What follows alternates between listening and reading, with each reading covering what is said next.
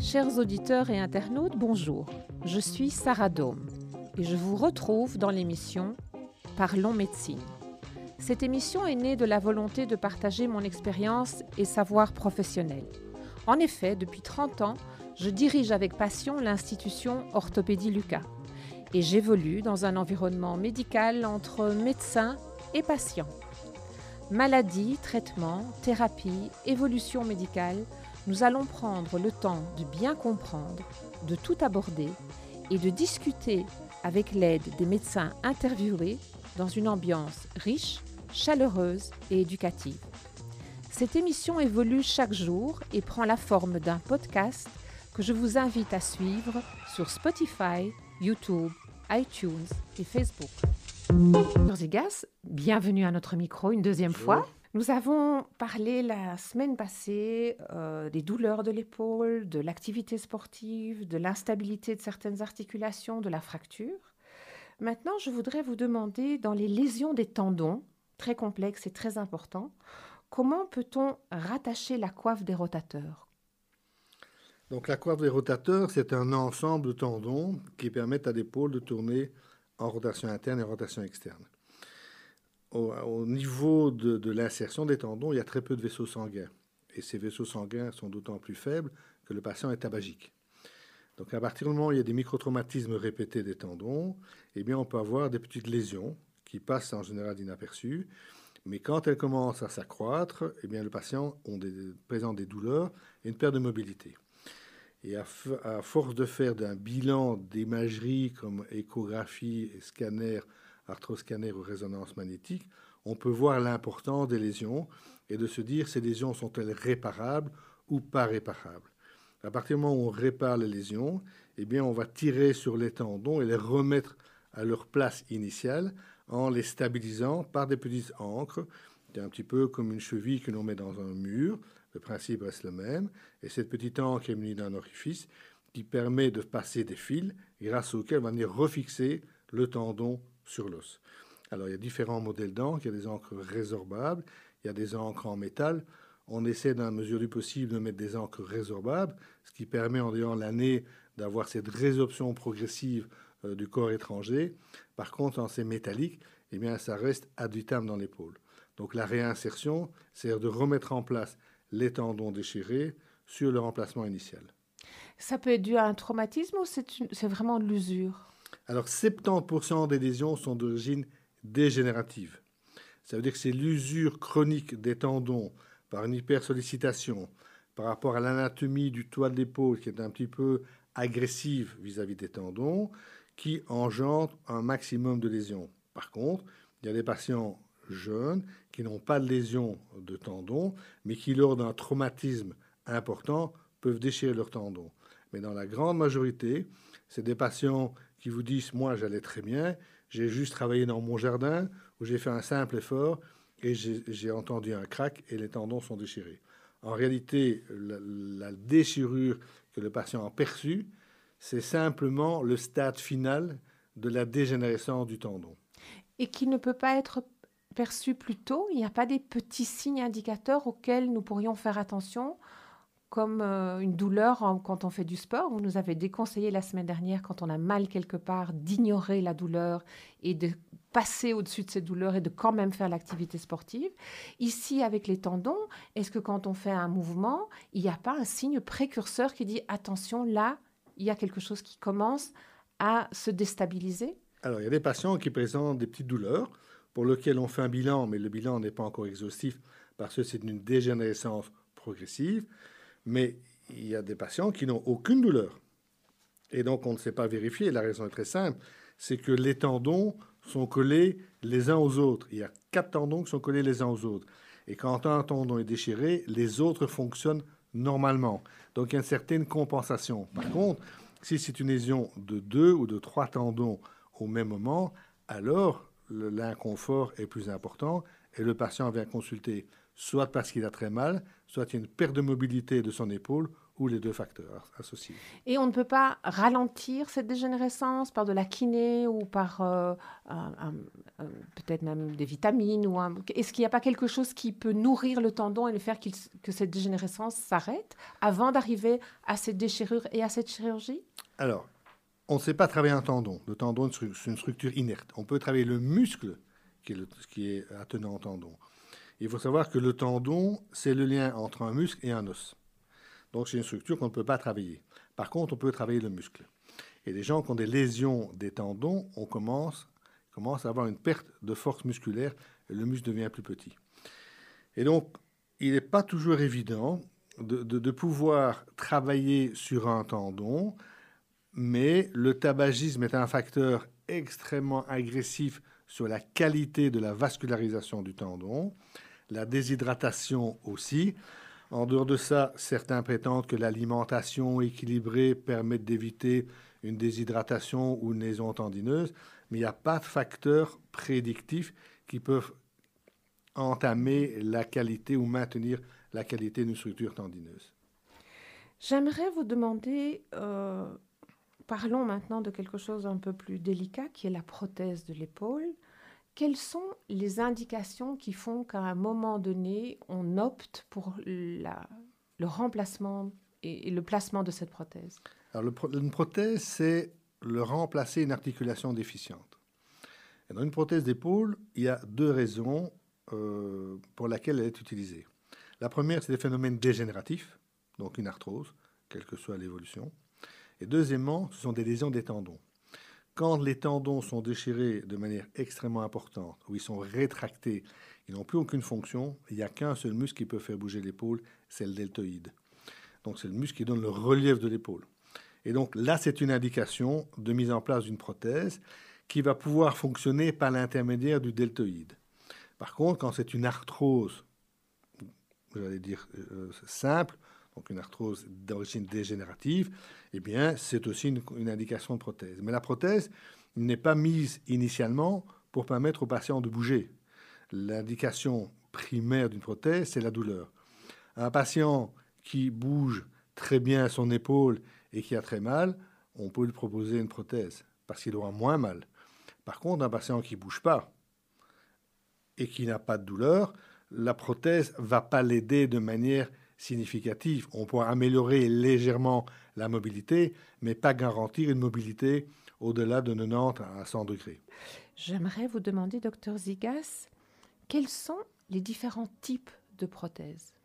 Alors, il y a deux grandes familles de prothèses. La première, c'est ce qu'on appelle la prothèse anatomique, c'est-à-dire qu'elle rejoint l'anatomie normale. La tête de l'épaule, elle est convexe, et la glène, la partie plate, elle est concave. Et donc la prothèse anatomique, c'est de retrouver cette même structure. Par contre, quand on a une autre pathologie comme les lésions de coiffe, on fait ce qu'on appelle des prothèses inversées. Donc c'est l'inverse de l'anatomie normale. La tête de l'épaule qui est convexe, elle devient concave, et la partie concave de l'omoplate, elle devient convexe. Alors vous allez me dire pourquoi, est-ce qu'on a fait ce genre de, de choses? Eh bien, cette euh, découverte a été faite par un chirurgien français qui était le professeur Gramont il y a plus d'une vingtaine d'années, qui s'est rendu compte qu'en modifiant le bras de levier d'une épaule, on pouvait augmenter le travail du muscle deltoïde parce que l'épaule, avec la nouvelle prothèse, s'éloigne du milieu du corps et descend. Donc l'augmentation du bras de levier permet de mettre en prétention le muscle deltoïde, qui lui est un des seuls muscles, de seuls muscles qui va fonctionner par rapport aux autres muscles qui ont été déchirés, aux autres tendons qui ont été déchirés. Et cette prothèse donne d'excellents résultats. Maintenant, on a tendance à en mettre de plus en plus parce qu'on retrouve une fonctionnalité extrêmement intéressante. Et cette prothèse a très bien évolué depuis une dizaine d'années. On s'est rendu compte avec l'utilisation qu'il y avait des petites usures de la partie inférieure de la glène. Et donc le design des prothèses est modifié. Et maintenant, on arrive à avoir des prothèses qui sont vraiment adaptées, performantes. Un autre exemple dans ces modifications, c'est que la tige qu'on met dans l'humérus avait entre 10 et 15 cm. C'était assez long. Maintenant, on fait des tiges nettement plus courtes, ce qui veut dire qu'on ne va pas imprégner du matériel la moitié ou le tiers supérieur de l'os, et on garde simplement une petite partie d'os dans laquelle on met la prothèse. Donc c'est beaucoup plus sécurisant et beaucoup moins agressif pour l'os. Est-ce que vous pouvez nous expliquer, nous qui sommes néophytes, euh, comment fixe-t-on une prothèse d'épaule? Il y a deux techniques. Il y a une technique la plus simple qui est en presse-fit, c'est-à-dire que la prothèse est recouverte d'une pulvérisation de cristaux de calcium, on appelle cette hydroxyapatite, et la prothèse se met à frottement dur. Le fait d'être à frottement dur, elle se bloque toute seule, et les petites alvéoles entre la pulvérisation de cristaux d'hydroxyapatite permet à l'os de s'intégrer dans la prothèse. Ça, c'est le premier système de fixation. Le deuxième système de fixation, c'est le cimentage de la prothèse. C'est une prothèse dont le contour est lisse, et quand on va implanter la prothèse, on prépare le fût huméral, on va mettre du ciment biologique et du métacrylate de méthyle, et sur ce ciment qui est mou, on va descendre la prothèse, la positionner de manière optimale et attendre entre 8 et 12 minutes pour que le ciment se solidifie. Il va donc solidariser l'implant avec l'os. Tous les patients acceptent ces matériaux Il y a des rejets, il y a des profils Qu'est-ce qui fait que vous choisissez l'un plutôt que l'autre? Alors, il n'y a pas de rejet sur un matériel inerte. Il y a que des rejets sur le matériel vivant. Si ce sont des prothèses métal, il y a des patients qui sont allergiques au nickel, au chrome, au cobalt. Donc, eux ne peuvent pas bénéficier de ce type d'implant. Vous faites les tests au préalable? On demande aux patients s'ils sont allergiques.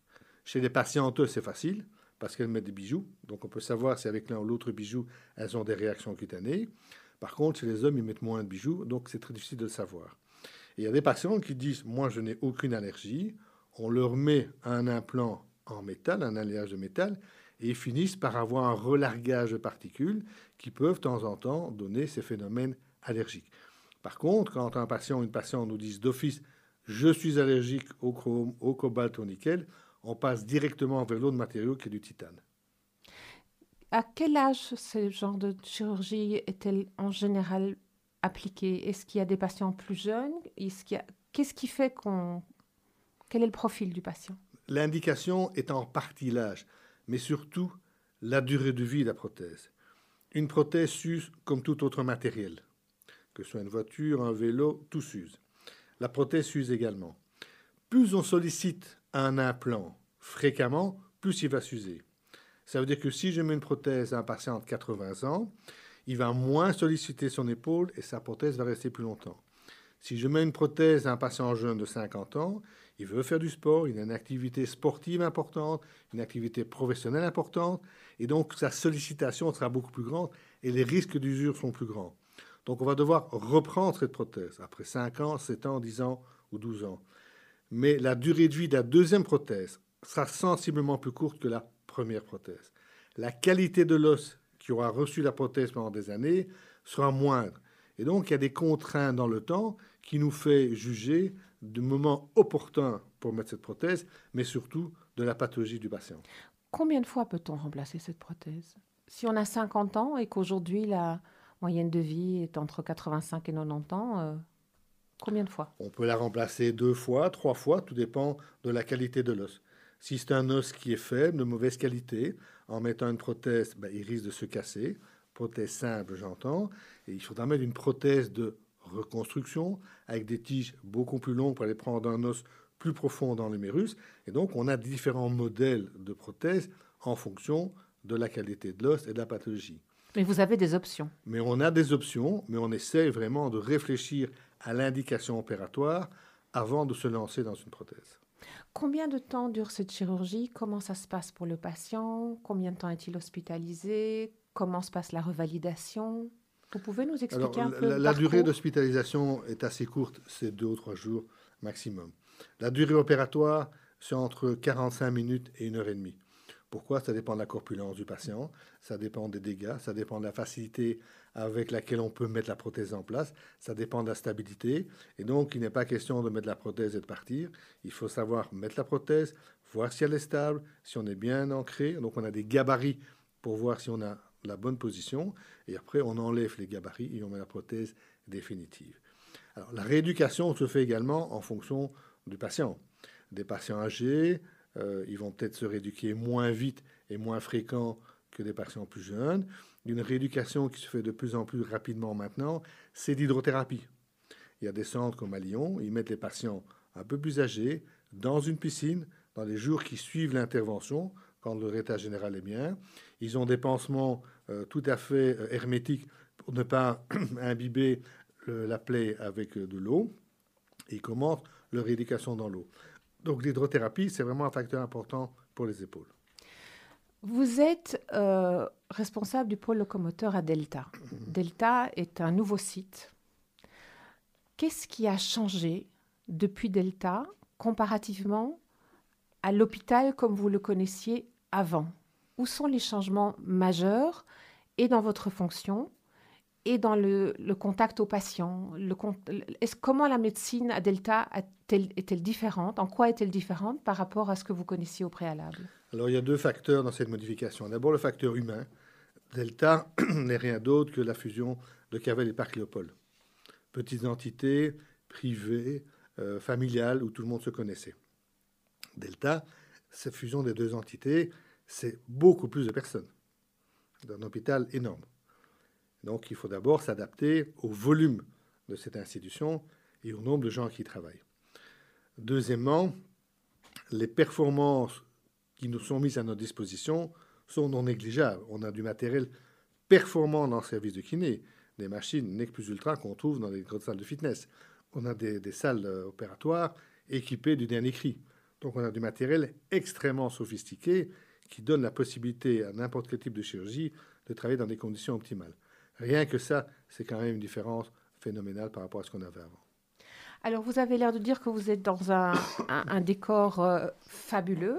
Maintenant, si dans ce décor fabuleux, vous disposiez d'une application magique qui vous permette d'améliorer encore quelque chose aujourd'hui dans votre, dans votre vie de médecin, qu'aimeriez-vous voir évoluer encore en dehors du fait que le matériel est top, que le site est top et que tout est très beau, que tout est très moderne, mais y a-t-il quelque chose, peut-être que vous regrettez, qui a disparu, ou peut-être que vous, qui n'existe pas encore et que, auquel vous pensez et vous pensez que ça manque? Le bâtiment est optimal. L'organisation est optimale. Le quartier opératoire, comme je le dis, est optimal.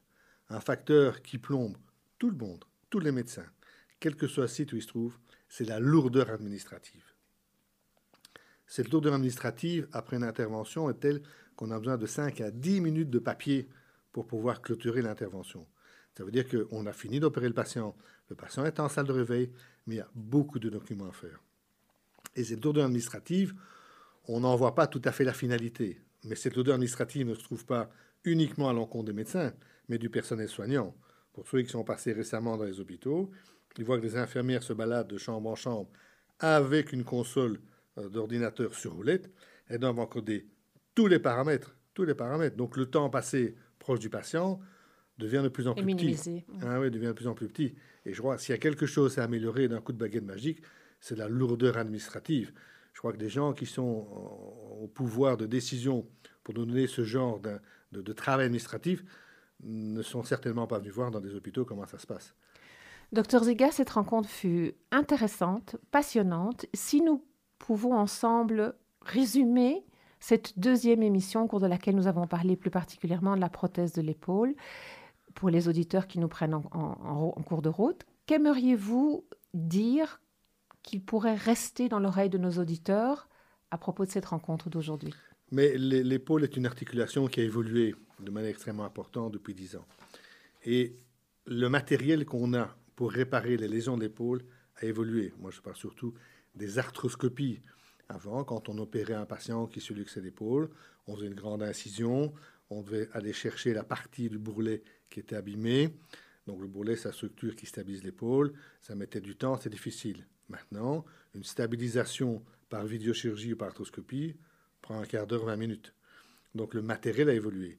Comme le matériel a évolué, on a pu démembrer les pathologies. Il y a une dizaine d'années, les gens ont entendu le terme j'ai une périatrice scapulomérale. Ce terme n'existe plus. Ça voulait dire qu'on avait mal partout dans l'épaule. Maintenant, on peut dire j'ai mal à mon tendon du sus-épineux, du sous-épineux, du petit rond, du sous-scapulaire, du biceps. Donc tout ça a évolué. Une autre évolution, c'est que beaucoup de patients présentaient des douleurs antérieures de l'épaule. on ne savait pas ce qu'ils avaient. Maintenant, on sait qu'ils ont des douleurs dans le biceps. Et qu'est-ce qu'on fait? On enlève le biceps de son attache et on fait descendre le biceps. Les douleurs disparaissent.